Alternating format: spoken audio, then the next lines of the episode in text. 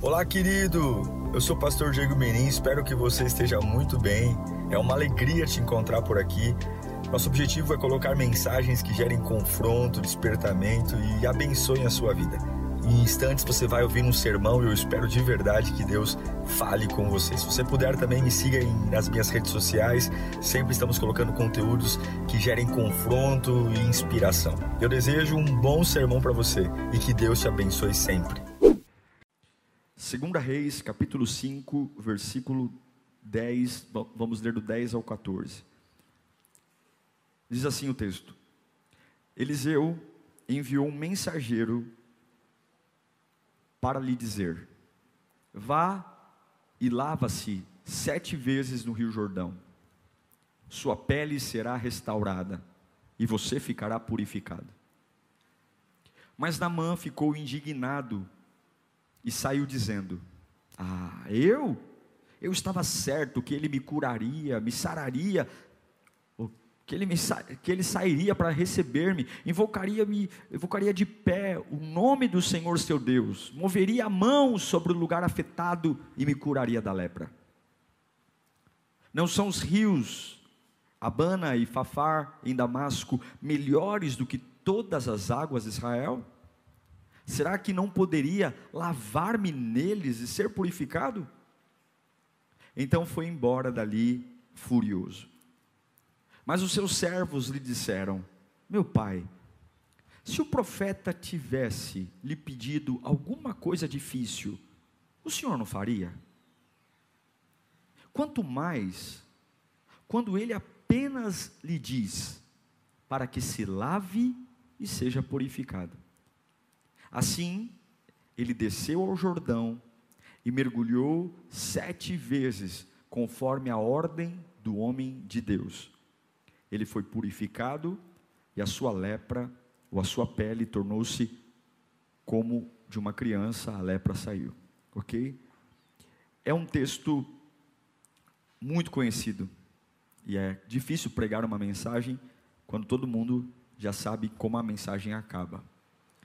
Mas é esse o grande segredo da palavra de Deus. Deus pode fazer um texto que você conhece, trazer uma revelação nova para o seu coração. Então esteja aberto para ouvir a voz de Deus. Vamos orar? Deus, nós pedimos a tua presença aqui. Palavra não é luxo, palavra é necessidade. A gente precisa, Senhor. A gente precisa te ouvir. Por favor, brada aqui, Senhor mas brada mesmo, para que a tua voz alcance os lugares mais sombrios da minha alma, para que a tua voz encontre os lugares mais doentes do meu espírito, para que a tua voz me confronte, para que eu entenda o que eu preciso viver. Me ajude, Senhor, em nome de Jesus. Amém. Eu creio que o maior papel do Espírito Santo é a cura, é nos curar, curar de tudo aquilo que nos afasta de Deus e principalmente o Espírito Santo nos curar do pecado, gerar o arrependimento, nos ajudar a nos convencer do pecado, da justiça e do juízo e nos curar. Porque realmente o pecado nos adoeceu muito. Nós nos tornamos pessoas muito doentes por conta do pecado. E veja, eu não estou falando da doença do hospital, eu estou falando da nossa doença. Como a gente é complicado, não é? Como nós somos pessoas complicadas. Como parece que olhar para a mesma coisa gera tanta opinião divergente. Já participou de reunião de condomínio? Já participou de assembleia? Parece que alguma coisa que é tão óbvia para você, tá na cara que aquilo é o certo. Tem uma pessoa sentada do teu lado que vê totalmente diferente e fala: "Isso é um absurdo". Aí você fala: "Como pode? Tá na cara que o correto é fazer isso". E tem um camarada dizendo que o teu correto é um absurdo para ele.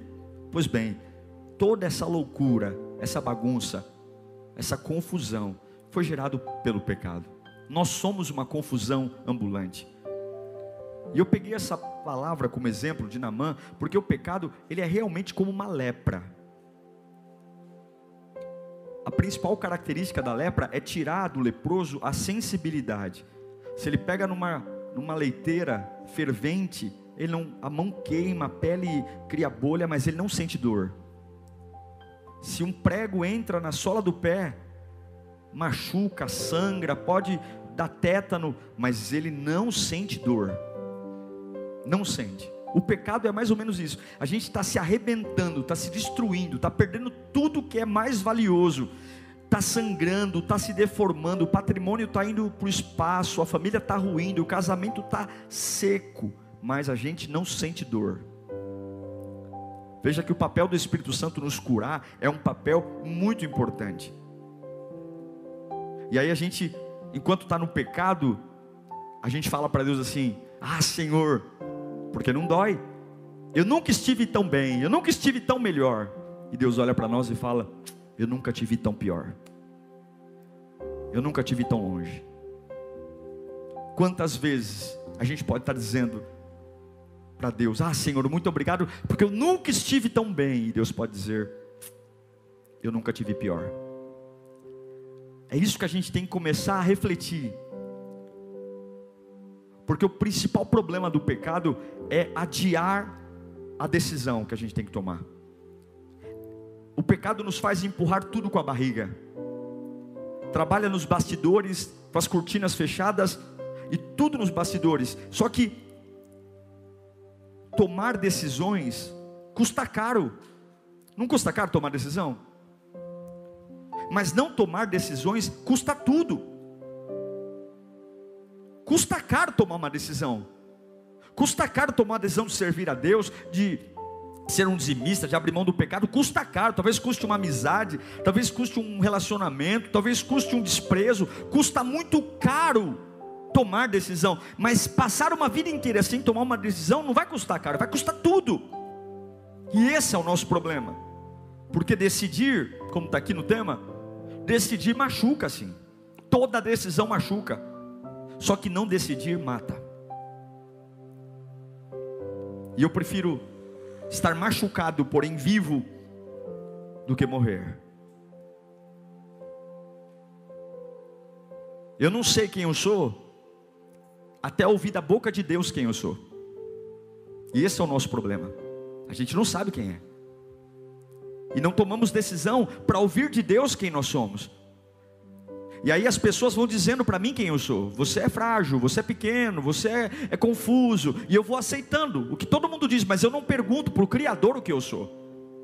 Quem sabe o que a criatura é, quem a fez. E até o dia que eu escute de Deus quem eu sou, eu não tenho identidade. E tudo aquilo que você não governa, governa você. Tudo aquilo que você não assume o controle, te controla. Tudo aquilo que você não domina, te domina. E esse é o nosso problema. A ausência de decisões vai mexendo com a gente. E aí a gente não decide e tudo que acontece é o fatalismo. Gente, a vida não é como a chuva que a gente não controla. A vida não é como o vento. A vida tem controle. Deus deu uma vida para você cuidar. Deus te deu uma vida para você decidir, para você escolher. Não diga que a sua vida é, é, é, fruto de um fatalismo. Não. Você está onde está, vivendo o que está vivendo, tomando as, provando do que está provando, porque tudo isso é fruto de escolha. Nós estamos exatamente onde as nossas escolhas nos levaram. Por que, que você está sentado nesse culto assistindo? Porque a tua escolha te trouxe a sentar. Escolher. Por que, que alguns não estão aqui? Por que, que alguns desviaram ou saíram? Porque escolheram. Mas a gente fala o quê? A gente não toma decisões porque decidir machuca. E aí a gente fala assim, quando alguém nos confronta. Quando alguém nos confronta, alguém chega para a gente e fala: Mas você acha que eu gostaria de estar desse jeito? Pensa bem, você acha que eu estou assim porque eu quero? Não é isso que a gente fala, não? Você acha que se eu pudesse escolher, eu escolheria passar por isso? Você acha que eu estou assim porque eu quero? Você acha que eu estou doente porque eu quero? Você acha que eu estou triste porque eu quero? Quem fala isso está querendo dizer o quê? que foi um fatalismo. Alguma coisa aconteceu que está além da força dela, da inteligência dela, chegou e a destruiu. E a gente tem que parar de pensar como Adão. Nós temos que tirar da nossa cabeça esse pensamento errado de Adão. Quando acontece alguma coisa errada na vida de Adão, ele transfere a culpa para o primeiro que ele vê. Não foi isso que Adão fez? O que, que você fez, Adão? Foi a Eva. Por que, que você está assim? Foi o fulano, foi o ciclano. E a gente está tão doente, tão doente, que o nosso maior problema não é o corpo, mas é o coração doente. Pessoas em cima do muro, indecisas em relação à fé, indecisas em relação a tudo, sempre postergando decisão, protelando decisão, decisões importantes, decisões que te dariam um novo, uma nova envergadura, um novo ritmo, uma nova, uma no, um novo impulso, decisões, e a pior coisa que você pode fazer na sua vida é não decidir. A pior coisa que você pode fazer em relação a tudo é não decidir. E eu prefiro fracassar numa decisão do que simplesmente não decidir por covardia. É preferível você falar assim: olha, quebrei minha cara, mas eu provei da escolha. Porque uma escolha errada, ainda assim você ganha, ganha aprendizado. Ainda assim você ganha, ganha experiência. Do que passar a vida inteira esperando. Tem gente esperando a pandemia passar para ver o que vai fazer da vida. Tem gente esperando a economia voltar para ver se vai abrir empresa ou não. Quando a, quando a pandemia passar, esse camarada já acabou. Porque nós nunca deveríamos paralisar as decisões que temos que tomar, porque quem nos abastece não entra em crise, quem nos abastece não entra em Covid-19, quem nos abastece não tira férias, não tem greve, quem nos abastece continua sentado no trono onde sempre esteve, e você não pode parar de decidir simplesmente porque a fase não é favorável, nós temos que tomar decisões. Porque se você não decide, alguém decide por você. Se você não decide melhorar, alguém, te, alguém decide mandar você embora. Se você não decide investir no seu casamento, alguém decide terminar o casamento por você. Se você não decide ser espiritual, Satanás decide te arrancar da espiritualidade. Se você não decide adorar, Satanás vai fazer você decidir ir para cachaça, para o sexo ilícito, para alguma coisa. Se você não decide, alguém decide por você, e esse é o nosso problema. O medo de decidir, o medo de se posicionar. Mas eu prefiro, repito para você, eu prefiro tomar uma decisão errada com a motivação correta, mas uma decisão errada, para dizer, pelo menos eu tentei, do que abrir a minha boca para dizer, não sei o que está acontecendo, parece minha vida uma enchente, estão me levando, minha vida parece uma enchente, eu acordo e não sei para onde eu vou, nossa, os meses passam, tem meses que eu estou melhor, tem meses que eu estou pior, como é que você está? Ai, essa madrugada, graças a Deus, eu consegui dormir melhor. Eu vou torcer muito para que nessa madrugada eu durma melhor. Sua vida é, será que a gente é tão porcaria?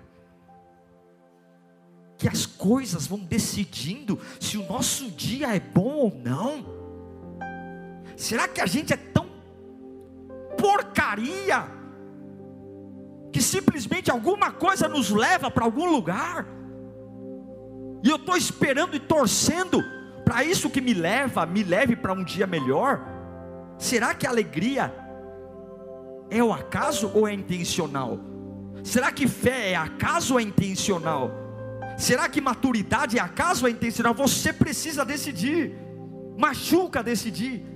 Machuca, contraria, dá vontade de chorar. A gente tem medo. A gente treme na base, a gente fica porque toda decisão tem risco toda decisão é arriscada, é perigosa, mas se você não decidir, você não vai se machucar, você vai morrer. Você vai morrer. Ninguém levanta dizendo, eu quero ter depressão. Ninguém levanta. Alguém levanta dizendo, ai, que hoje eu quero ter depressão. Ninguém levanta. Ninguém levanta dizendo, ai, hoje eu quero ter síndrome do pânico. Ninguém levanta. A gente levanta e de repente a depressão está lá. A gente levanta e de repente a síndrome do pânico está lá. Porque a ausência de decisões foi empoeirando tanto a nossa vida, tanto que qualquer coisa se acha no direito de se apoderar da gente. E aí, sem pedir permissão, entra. E aí a gente definha, definha, quebra. Porque se você não decidir, alguém vai decidir por você. E o que, que nos adoece? Tem um monte de coisa. O que, que nos adoece? Vou citar algumas: abuso. Mas o principal abuso não é o abuso do outro em relação a você. O principal abuso sou eu comigo mesmo. É quando você quer ser alguém que você não nasceu para ser. Quanta gente doente porque até hoje não aceitou e quer ser quem não nasceu para ser. É a mesma coisa que a vaca querer voar e o passarinho quiser pastar. Quanta gente arruinada porque até hoje não decidiu ser quem nasceu para ser e quer ser uma pessoa, quer ser o pai, quer ser a mãe. Quanta gente doente por conta de palavras, doente, doente, parou de tomar decisão porque foi magoado, enfim, o abuso verbal, bullying. Porque a gente está numa geração tão ruim de palavra, tão ruim de palavra, que ouvir um eu te amo já apaixona.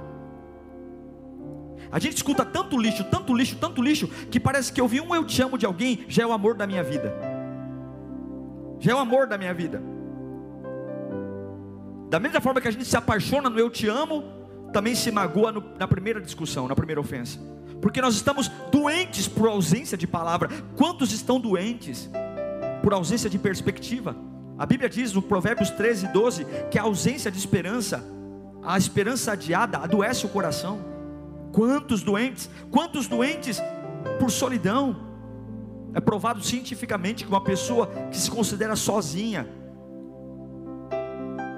em média diminui oito anos de sua vida. A ciência diz isso. Se é verdade, eu não sei. A ciência diz.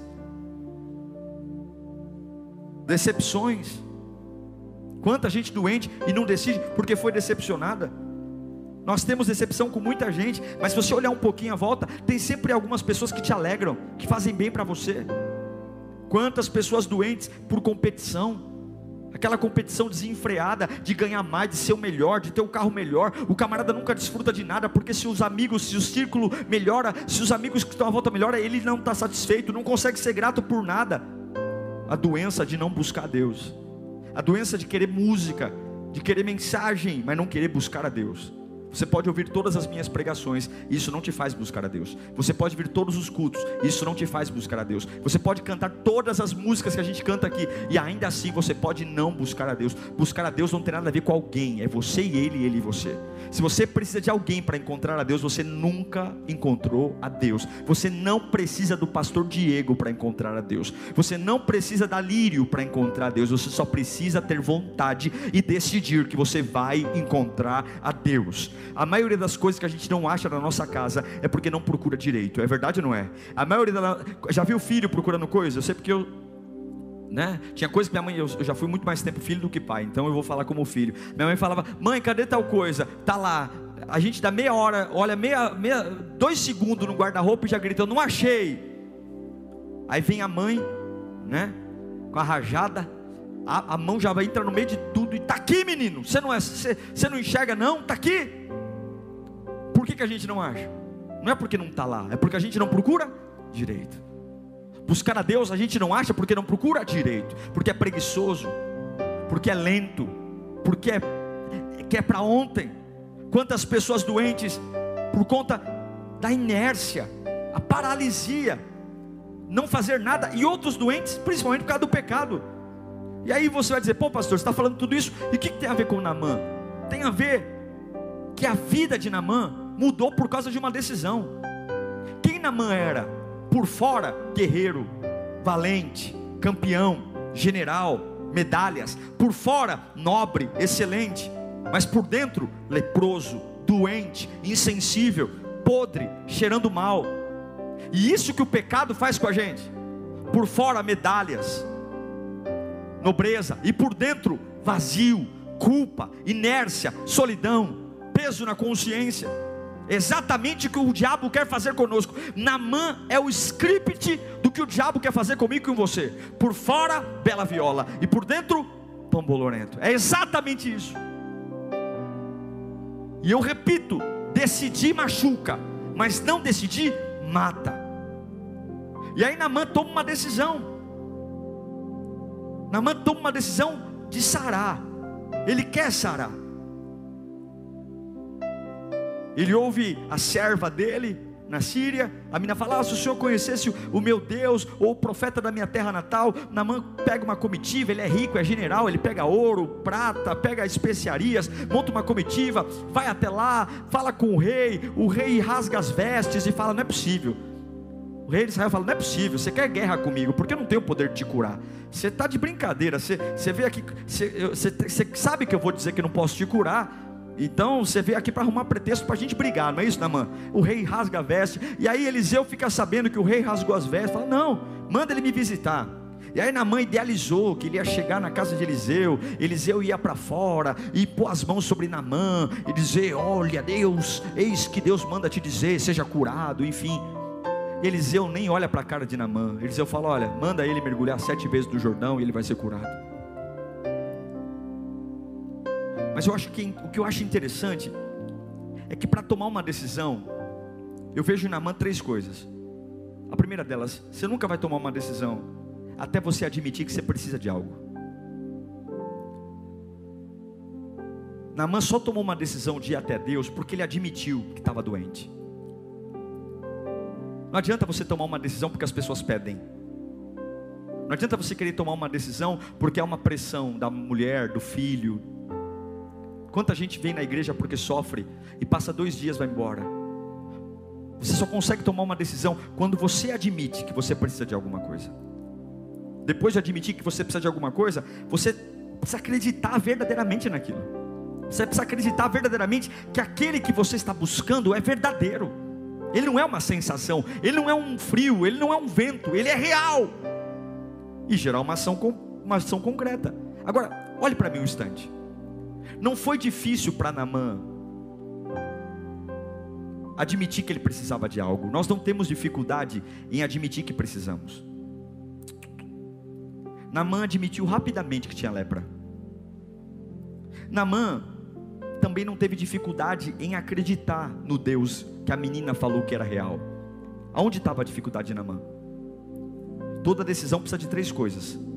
Eu preciso reconhecer que preciso, eu preciso acreditar verdadeiramente e eu preciso gerar uma ação concreta. Namã não teve dificuldade em reconhecer que precisava. Namã não teve dificuldade em acreditar verdadeiramente que Deus era real. Onde estava a dificuldade de Namã? Em gerar uma ação, em tomar uma decisão.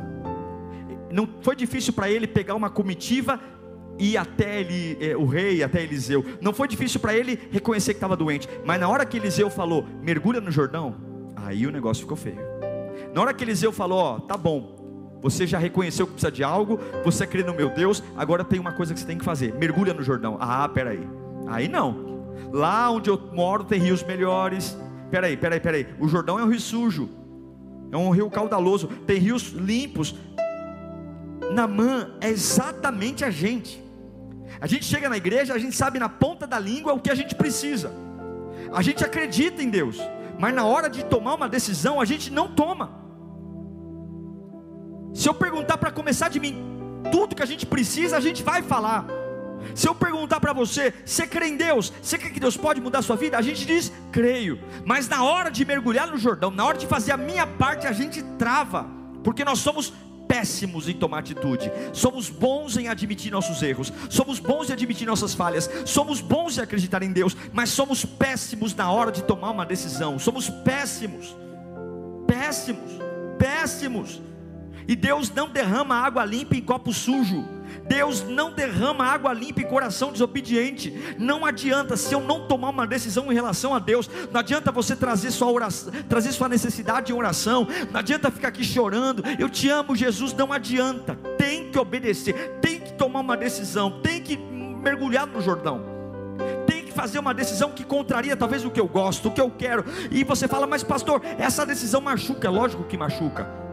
Imagine um general do maior império da época tirar a farda, mostrar sua sujeira para os outros, ficar leproso na frente dos outros, na frente dos seus subordinados, na frente dos seus soldados. Imagine mergulhar num rio que não é o rio mais limpo do mundo, não é o melhor rio para estar, e mergulhar, e não é uma vez, são sete, sete vezes, puf, puf, sete vezes, sete vezes o camarada, talvez devia ter um soldado ali com canto de, rindo de canto de boca, é uma humilhação, mas é que está. Decidir machuca. Decidir pode quebrar. Mas não decidir me faz voltar para casa leproso e morrer em poucos dias de lepra. Decidir pode me fazer perder coisas, perder meu orgulho, perder ah, algumas coisas que, ah, nossa, eu sou um grande general, eu sou um camarada, eu tenho família. Nossa, decidir custa, mas decidir traz a cura. E não decidir te mantém doente. E todos nós sabemos que tem um Jordão correndo aqui agora. Tem um Jordão. E talvez o mergulho que você precisa hoje é a gratidão. Talvez você creia, você sabe o que você precisa. Talvez você sabe que Deus é real, mas talvez você só não recebeu o milagre porque você não decidiu ser grato. Sua boca é um poço de lamento. Talvez seu mergulho seja a gratidão. Levantar a mão e dizer: Tá bom, Senhor, essa é a minha ação. Eu serei grato, serei grato pelo que tenho, serei grato pela minha casa. Talvez muitos aqui não foram curados porque não mergulharam na gratidão. São bons em reconhecer o que precisam, são bons em reconhecer que Deus é real, mas são péssimos em agir. Talvez outros, o mergulho seja parar de valorizar os problemas acorda falando de problema, dorme falando de problema. Talvez esse seja o seu mergulho, talvez seja isso que você tem dificuldade, que seu ego não queira, mas talvez seja isso que vai fazer você tomar uma ação, porque Deus já sabe o que você precisa, você já falou para Ele, Deus já sabe que você crê nele, mas cadê sua ação? Nenhuma decisão é concreta, só eu falando para Deus o que preciso e só eu dizendo que Ele é real. Eu preciso fazer minha parte. Talvez a sua parte seja parar de falar dos seus problemas como alguém insuportável que ninguém aguenta mais estar perto.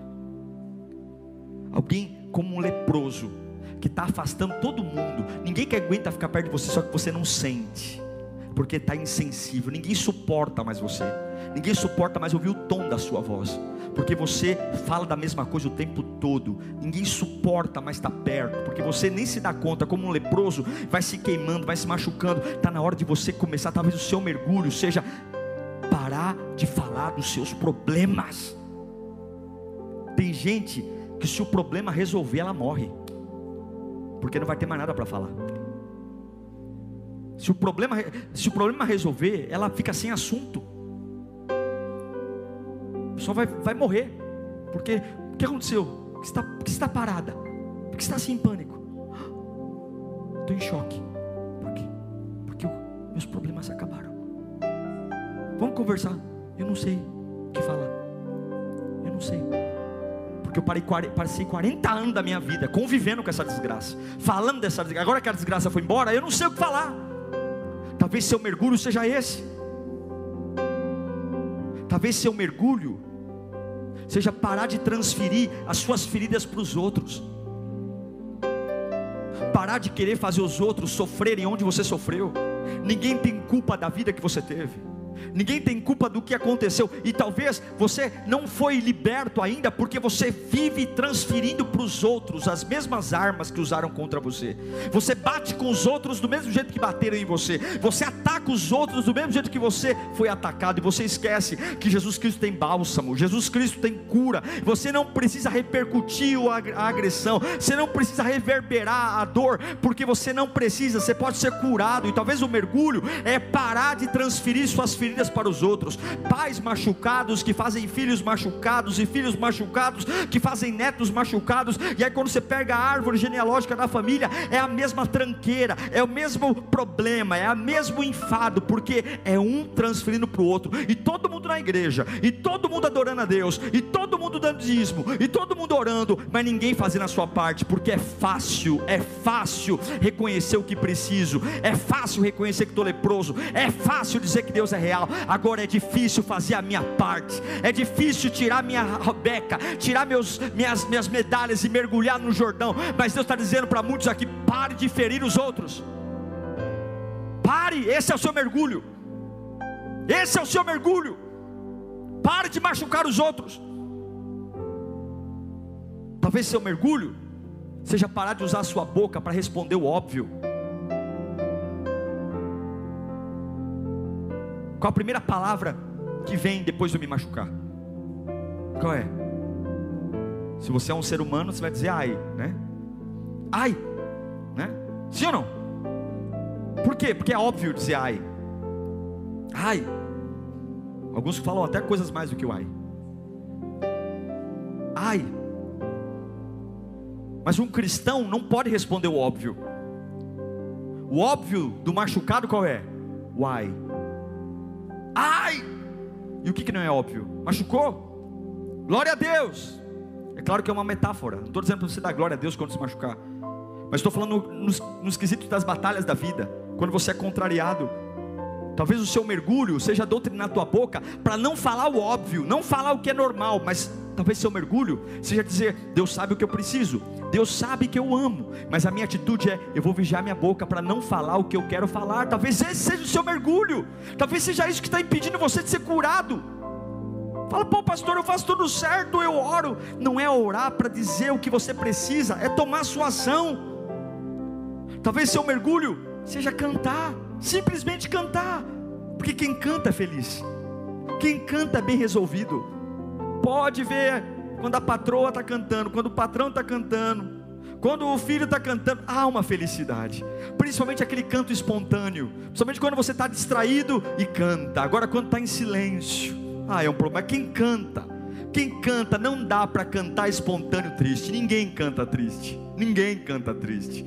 O canto, ele flui de uma alma livre. A música, é por isso que a música de todas as artes é a única que se manterá no céu. A música, ela é, uma, é arte da liberdade. A música é arte da expressão. A música é arte da alma. A música é arte do encanto, os acordes, as melodias, os ritmos. O nosso corpo é um corpo musical. Pode perceber, você pode estar no metrô, no ônibus, se tem uma música perto, até distraído, a perna começa a mexer, a mão começa a bater, porque o nosso corpo é musical. O nosso corpo reage à música. Porque porque nós fomos feitos para a liberdade, foi para a liberdade que o Filho nos libertou. Nós somos livres e talvez o seu mergulho é simplesmente cantar. Talvez o seu mergulho é no dia triste cantar. Ah, pastor, só isso é, é só isso. No mundo espiritual não é só isso, porque você está dizendo que apesar da lepra, apesar de tudo, eu estou tomando uma decisão de cantar. E porque eu prefiro sofrer cantando do que não cantar e morrer doente com a minha alma amargurada. Eu prefiro sofrer, tomar a difícil decisão que me faz sofrer do que não decidir deixar o diabo decidir por mim, deixar a dor decidir por mim, deixar as enchentes me levarem para onde quer. Não! Se decidir machuca, eu prefiro ser machucado por uma decisão do que morrer pela ausência de decisões. Talvez o seu mergulho seja deixar pessoas se sararem. Eu sei que tem muita gente que foi ferido por pessoas e não acredita mais nos outros. E eu quero dizer uma coisa: que não é porque alguém te feriu que todo mundo vai te ferir. Não é porque alguém pisou na bola com você que todo mundo vai pisar na bola com você. Talvez seu mergulho é decidir dar uma nova chance para alguém, para entender que Deus pode fazer algo novo. Talvez seu mergulho. Quantas pessoas falam, eu não confio mais em ninguém, pastor. É claro que eu não vou confiar ao ponto de colocar minha vida na mão de alguém. Mas nós somos seres relacionais, nós precisamos uns dos outros. Nós precisamos de amigos de carne. Claro que toda amizade tem que ter um limite. Eu não vou transferir para um amigo o que eu tenho que transferir para Deus. Mas você não pode, por conta de uma decepção ontem, deixar que as pessoas parem de se aproximar de você. Talvez esse seja o seu mergulho. Talvez o seu mergulho seja simplesmente perdoar alguém perdoar. Não adianta você dizer para Deus que você precisa de uma cura da lepra e dizer que ele é real. Talvez o seu mergulho para a tua vida mudar é perdoar alguém. Olha que interessante. Você não pode se curar. Você não pode? Fala comigo, eu não posso me curar. Mas do outro lado, Deus não pode decidir. Quem pode te curar? Quem que pode te curar? Quem que pode te curar? Só que do outro lado, Deus não pode. Deus não pode decidir por você. Ai, pastor, aí vem aqueles religiosos. Deus pode tudo. Vai ler a Bíblia. Deus não pode tudo. Deus não pode forçar você a nada. Ele te deu livre arbítrio. Você não pode se curar e Deus não pode decidir. Como que eu resolvo esse dilema? Eu decido deixar Deus me curar. Entende? Vou repetir para que você não esqueça. Eu não posso me curar, mas Deus não pode decidir. Então eu decido deixar Deus me curar. Você tem que decidir deixar Deus te curar. Você sabe qual é o mergulho? Você sabe. Você sabe o que Deus está te pedindo? Que é machucando o seu orgulho, machucando o seu ego, talvez está ferindo a sua reputação diante dos homens, mas tendo a certeza que essa pele doente, essa pele cheia de feridas, vai ser como pele de criança nova. O teu Deus pode curar você, o teu Deus pode. Você tem que decidir ser curado hoje, você tem que decidir ser sarado hoje, você tem que decidir, você tem que decidir. Toda cura tem um preço, toda cura tem um preço, e talvez o preço é parar de adiar decisões importantes, é tomar decisões que custam caro, porque não tomá-las custa tudo. Quanta gente perde tudo, tudo, tudo, porque sempre foi um covarde, um covarde, um covarde de não se posicionar, de não dizer, de não dizer aqui nessa casa quem manda é o Senhor Jesus, de não se posicionar com a sua fé, de não se posicionar em relação ao seu casamento, de não se posicionar em relação à sua adoração, sempre morno, sempre morno, sempre político, sempre querendo ser amigo de todo mundo, sempre querendo ter um pouco de tudo, eu agrado todo mundo. A Bíblia diz que aqueles que servem ao Senhor piedosamente serão perseguidos. Não tem como agradar a Deus, agradar o diabo, não tem como, não tem como ficar imaginando mergulho, e esse é o grande problema. Estamos por fora bonitos, belos e por dentro casamentos arrebentados, vidas espirituais arrebentadas, vidas profissionais arrebentadas, pessoas doentes emocionalmente, porque estamos tão empoeirados da ausência de decisão que simplesmente acordamos um dia e dizemos: Nossa, acordei depressivo, nossa, acordei com vontade de me matar, nossa, acordei com vontade de cortar os pulsos, nossa, acordei com vontade de pedir a conta,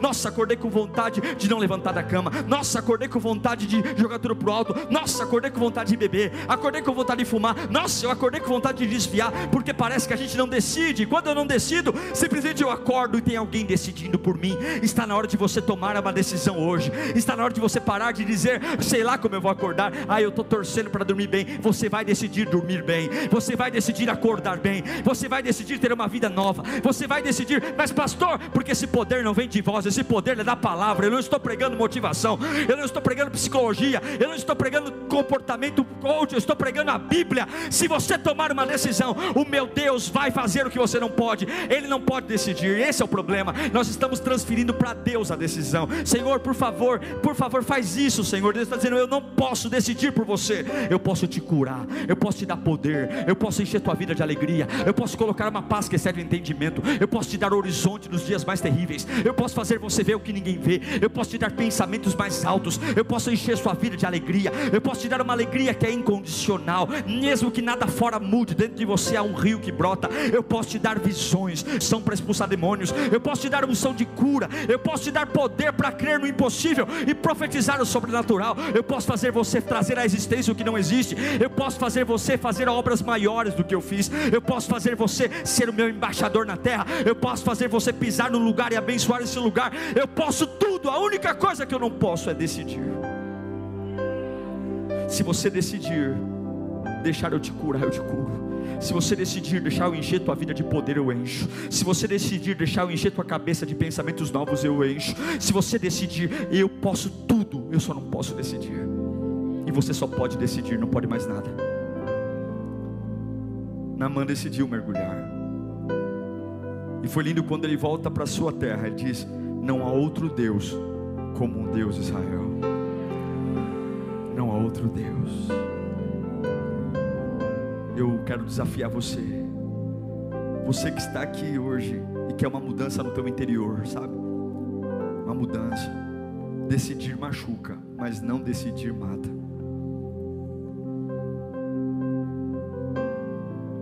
Decida.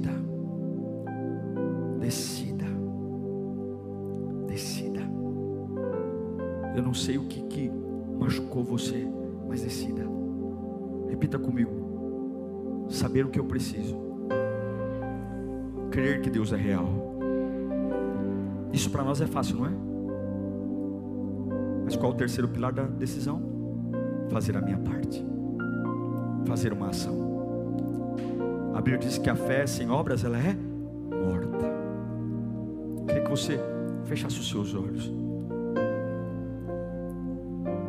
Qual é o mergulho do Jordão? Qual é a decisão que está custando caro para você hoje? O que é que você tem que abrir mão? O que é que você tem que deixar? O que é que você tem que simplesmente abandonar? Qual é a mania? Qual é o medo? Talvez é o medo, talvez é uma ansiedade. Será que vale a pena viver desse jeito, sem saber como eu vou acordar no outro dia? Sem saber se eu vou estar bem ou vou estar mal? Sem saber, não dá mais. Jesus te ama. Você tem que tomar decisões. Tomar decisões. Tomar decisões. Decidir machuca, mas não decidir mata. E as coisas não precisam melhorar fora de você para você tomar decisão. E você não precisa estar feliz para tomar decisão. Você não precisa ter dinheiro, você não precisa ter apoio, você só precisa tomar a decisão. Tomar a decisão. Tomar a decisão. Tomar. Tomar. Tomar a decisão de ver Deus. Por que, que você não caiu? Porque eu tomei uma decisão de encontrar Deus aqui. Por que, que você continua servo de Deus? Porque Ele vai me honrar. Eu tomei uma decisão de acreditar nele. Eu acredito nele. Eu acredito que Ele é real. Eu acredito. Mas cala a boca, rapaz, você é tonto. Olha a tua vida, olha a tua história, olha o que aconteceu com você. Eu tomo uma decisão, está me machucando muito, mas eu tomo essa decisão. Eu tomo essa decisão de crer, mas espera aí, rapaz, está piorando. Você, o médico mandou aumentar a dose da, da quimioterapia. Espera aí, rapaz, olha, está dando metástase, mas eu tomo uma decisão. Essa decisão me faz sofrer muito. Mas se eu não decidir, eu sei que eu vou morrer no outro dia. Eu sei que eu vou sucumbir. Eu sei que eu não vou aguentar. Eu estou tomando uma decisão. Eu estou tomando uma decisão. Eu preciso tomar uma decisão. Eu preciso. Eu preciso. Eu preciso mostrar para dentro de mim que eu tomei uma decisão e eu não vou voltar para trás. Eu não posso voltar para a Síria. Eu não posso voltar doente. Eu não posso. Eu não posso, eu não posso viver no meio de uma enxurrada, sem saber para onde eu estou indo. Eu não posso, eu não posso acordar amanhã e dizer como será que eu vou acordar, apesar de ter coisas que são maiores do que nós, mas Deus te deu um poder, mesmo no meio do caos, mesmo chorando, decida. O diabo é sujo mas você pode decidir ainda à base de remédio, você pode decidir ainda meio confuso. Decida, decida, decida agora o que você quer para a sua vida. Decida o que você quer para o teu casamento, decida. Decida o que você quer para os teus filhos, para o teu futuro. Ai, pastor, eu estou pensando ainda. Não pensa, não decida. Porque se você não decidir, o diabo vai decidir por você. Decida o que você quer para a tua profissão. Decida, para de esperar. Para de jogar para o acaso. Decida. Decida